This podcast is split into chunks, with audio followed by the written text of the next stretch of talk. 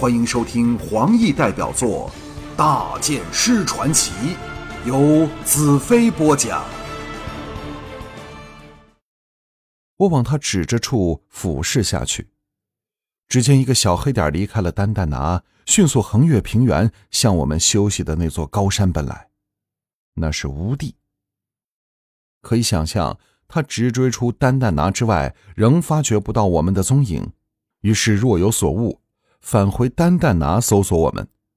当仍找不到我们时，想到可能给我们愚弄了，于是再回头来找我们。假若我是他的话，定会守在这到丹丹拿必经的山道出口处，到了晚间，再以他的灵觉搜索整座大山，叫我们无所遁形。就算我们尚未到来，只要他紧守出山之路，纵使我们有太阳的掩护，仍逃不过他的锐目。那时，他可远远追踪着我们，到太阳下山时，就是我们的死期。百合拉着我站起来道：“我们先找个地方躲起来，再想办法。”我环目四顾，这山道一边是陡峭的悬崖，另一边是伸往峰顶的斜坡。斜坡怪石嶙峋，要找个藏身的地方不难，但要躲过乌帝在夜间的搜索却是绝无可能。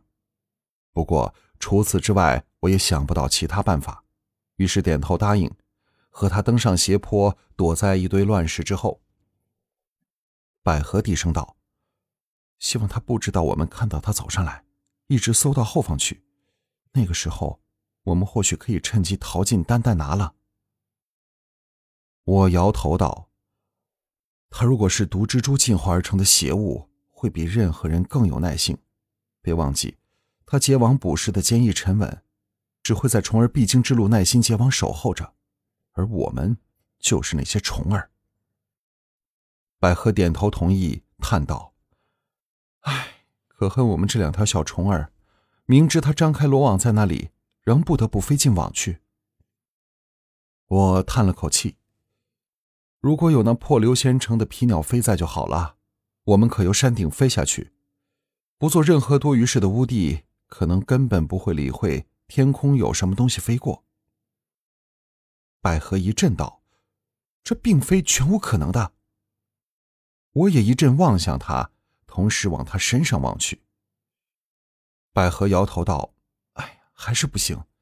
我们飞行时，地上会出现他的影子，休想可以瞒过乌帝。”我吻了吻他的唇，微笑道：“ 你再想想。”百合横了我一眼，站起来道：“我明白了。”你负责砍合适的树干做骨架，我负责扎造骨架的树枝。不过脱衣服可不是我一个人的责任。他嫣然一笑，和你在一起的日子真是一刻也没有虚度。我的心好像被蜜糖融化了。大地逐渐暗沉下来，星儿开始亮了起来，寒风呼啸着刮过我们身处的风间。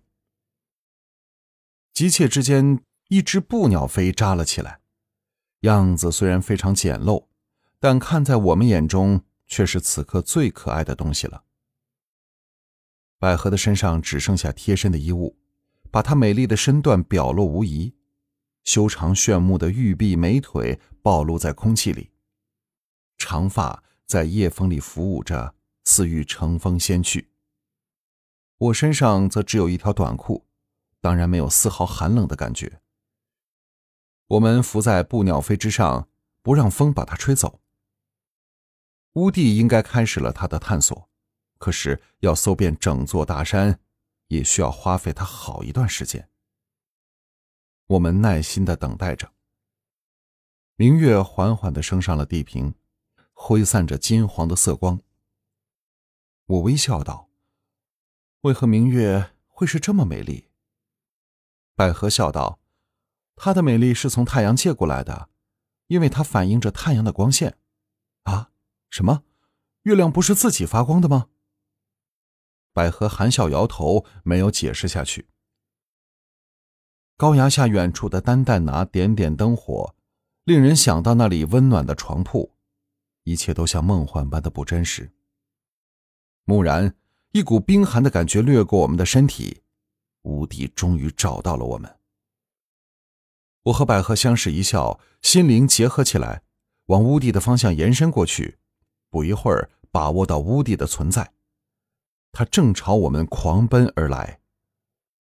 尽管以他的体能，来到峰顶也要一个小时的时间，那就是说，他如果要掉头回去，也需要相同的时间，而我们只要短短的片刻就可以飞下山去。时间飞快的流逝着，乌地越逼越近。我突然想起一个问题，立即汗流浃背。百合也生出了感应，骇然道：“我们太疏忽了。”是的，我们忘记了乌地控制天气的能力。